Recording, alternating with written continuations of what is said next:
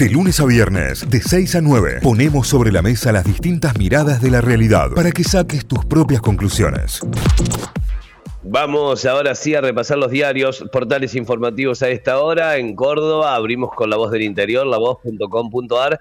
Inflación lejos de una hiper, pero con todas las alarmas encendidas, es el título principal. Economistas dicen que hoy la situación es muy diferente a la de 1989 y que no hay razones para imaginar una brutal escalada de precios pero advierten que es clave que el Frente de Todos frene las disputas internas en el título principal que tenemos a esta hora. Córdoba, la ciudad se encamina a la alcoholemia cero, lo que decíamos recién, lo que comentábamos recién sobre la posibilidad de que se modifique el código de convivencia y se modifique puntualmente el artículo que habla sobre la alcoholemia y el permitido de 0,4, que a partir de esta modificación sería 0,0, eh, alcoholemia cero dentro de la ciudad de Córdoba.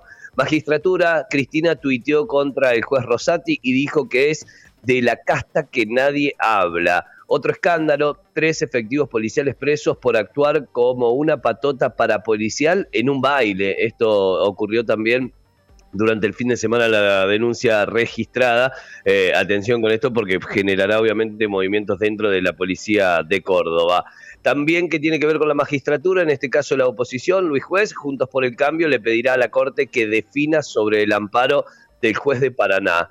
¿Qué aumentos esconde el índice de inflación de marzo? Bueno, ¿cuáles fueron los números que más se movieron? Y mucho tiene que ver también con eh, la subida generalizada de precios, obviamente, pero con eh, algunos rubros como por ejemplo la indumentaria, algunos rubros que tienen que ver con el calzado y todo aquello que fue muy necesario e imprescindible también para el comienzo de clases en marzo. Las sierras de Córdoba se volvieron, eh, vivieron un fin de semana largo a pleno. Bueno, lo que decíamos, más del 90% de ocupación en la mayoría de las ciudades turísticas y de los puntos turísticos de las sierras de Córdoba. Continúa la búsqueda del niño de cuatro años que se perdió en el lago Musters. Eh, desesperada búsqueda también de familiares y de todos en el lugar. Eh, también conflicto Rusia-Ucrania, Mariupol a punto de caer, otra de las ciudades ucranianas, bueno, que está eh, tomada por Rusia y el día a día de lo que va ocurriendo, de lo que continúa ocurriendo en la guerra. Eh, según todo lo que viene pasando. Córdoba, en un descuido, se robaron un cuadro del Museo Genaro Pérez. Esto es tremendo, es tremendo. O sea, se roban un cuadro. Pero aparte, no es que se está no algo chiquito, digamos, un cuadro. Un descuido, además, me gusta la definición en un descuido. Te llevaste un cuadro, normalmente, eh, si era uno de los grandes clásicos de la casona, Genaro, Genaro Pérez, son cuadros gigantes, digamos, son muy grandes para trasladarlos. Eh, al momento no hay detenidos, al momento tampoco hay sospechosos, la obra sigue sin aparecer, la justicia continúa investigando es un cuadro del artista fallecido Ricardo López Cabrera en pleno centro de la ciudad de Córdoba. O sea, esto está en la Avenida General Paz, en la, primera cuadra. Avenida General, Mira, Avenida General Paz 33, a pocos metros de Dianfunes. Bueno, alrededor de la hora 18 del sábado se descubrió el faltante de la obra. El museo había estado abierto al público como parte de exposición y de actividades usuales, además más en fin de semana largo. Es un, cuadro chico, dice, de unos 29 centímetros por 21. Bueno, es un cuadro, es más grande que una billetera, o sea, hace cuenta de que no te entra en cualquier lado. Tiene 29 centímetros, 30 centímetros de largo por 21 de ancho. Es como una hoja A4 aproximadamente. Claro. si es un cuadro adentro de la ropa, imagino que se lo pueden haber llevado.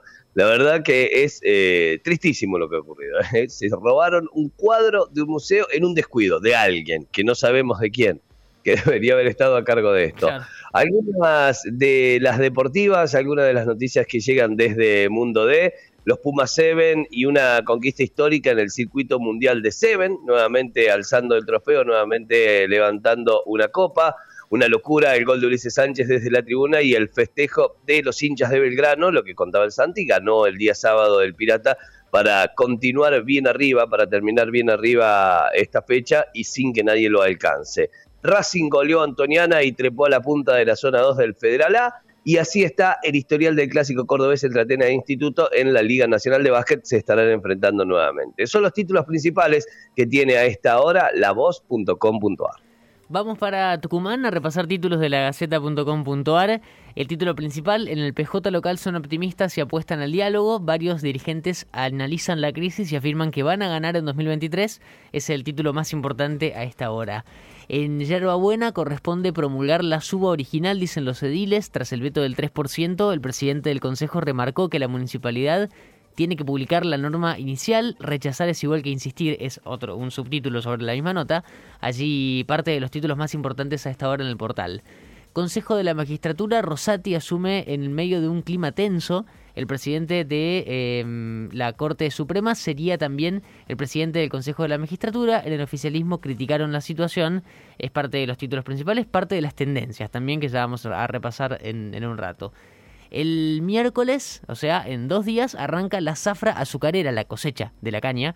2022 en de Tucumán, nuevamente la Florida estrena la campaña con un acto que se va a realizar en el Canchón del Ingenio. El empresario Rocha Ferro estimó un buen año para la, la industria azucarera de Tucumán, que arranca la zafra, la cosecha, el próximo miércoles esta semana.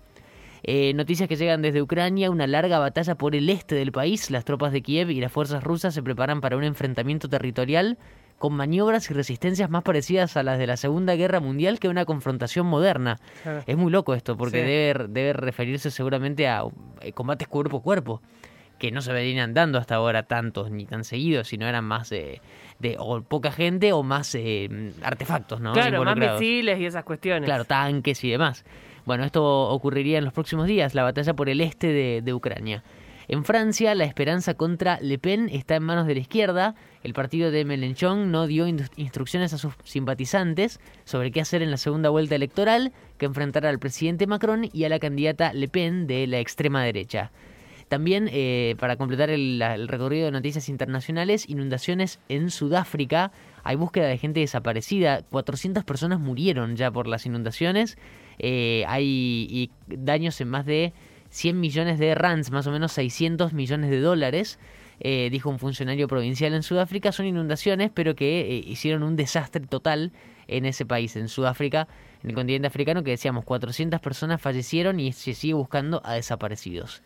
Eh, una de Netflix, una de espectáculos, porque a partir de hoy cargado y estrenado el final de Better Call Saul, que viene cargado de expectativas. ¿Estás listo, Santi? Totalmente. El spin-off de Breaking Bad se espera que aparezcan personajes de la serie original, o sea, de Breaking Bad, y que se resuelvan todos los interrogantes, y sí, porque es la última temporada, con esta temporada cierra. La renta inesperada apunta al campo y a ganancias súbitas. Otra de las noticias, el ministro Guzmán viajó a reunirse con el FMI y dejó al presidente las medidas para equilibrar la inflación según su aprobación.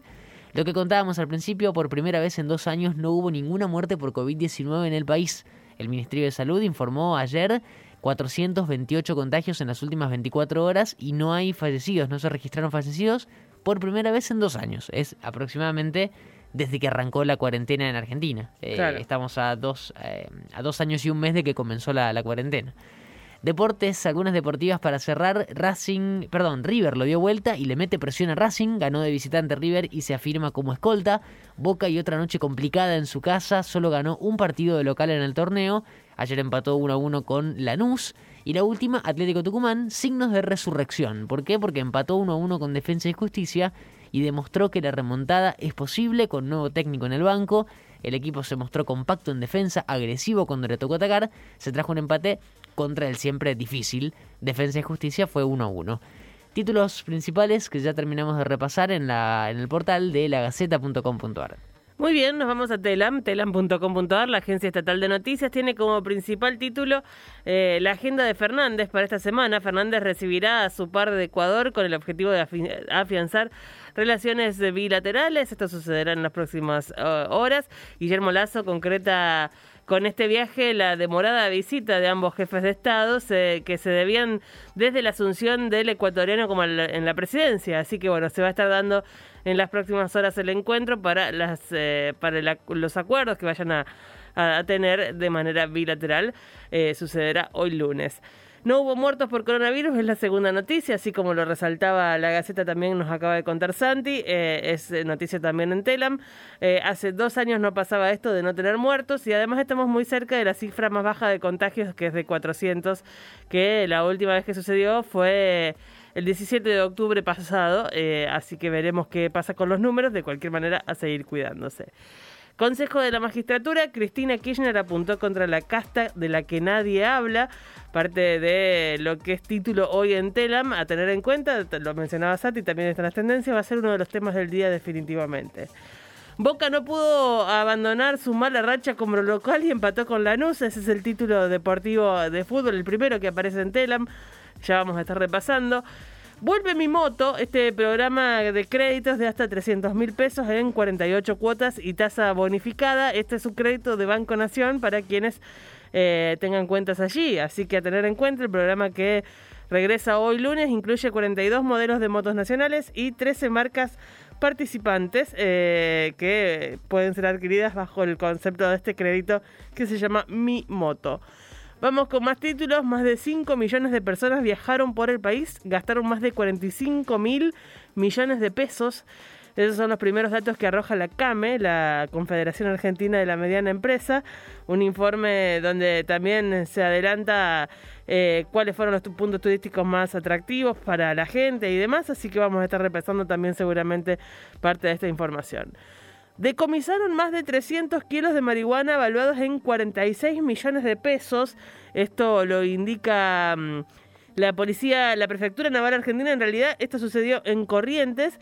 las fotos de la incautación son tremendas. Es una cantidad enorme de, de marihuana que, bueno, fue incautada entonces por prefectura naval en Corrientes. Desde hoy lunes se aplica la suba de tasas de interés para los plazos fijos a tener en cuenta. Esto es información del Banco Central de la República Argentina. La modificación que fijó el Banco Central impactará de manera inmediata en el retorno de los depósitos de plazo fijo en, pesos en todos los bancos del país eh, como una forma de evitar que la suba de precios afecte los ahorros de las personas que tienen plazo fijo a tener en cuenta.